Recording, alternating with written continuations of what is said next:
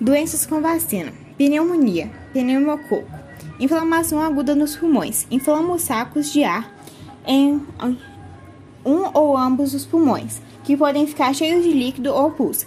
A infecção pode ser fatal para qualquer pessoa, mas particularmente para bebês, crianças e pessoas com mais de 65 anos.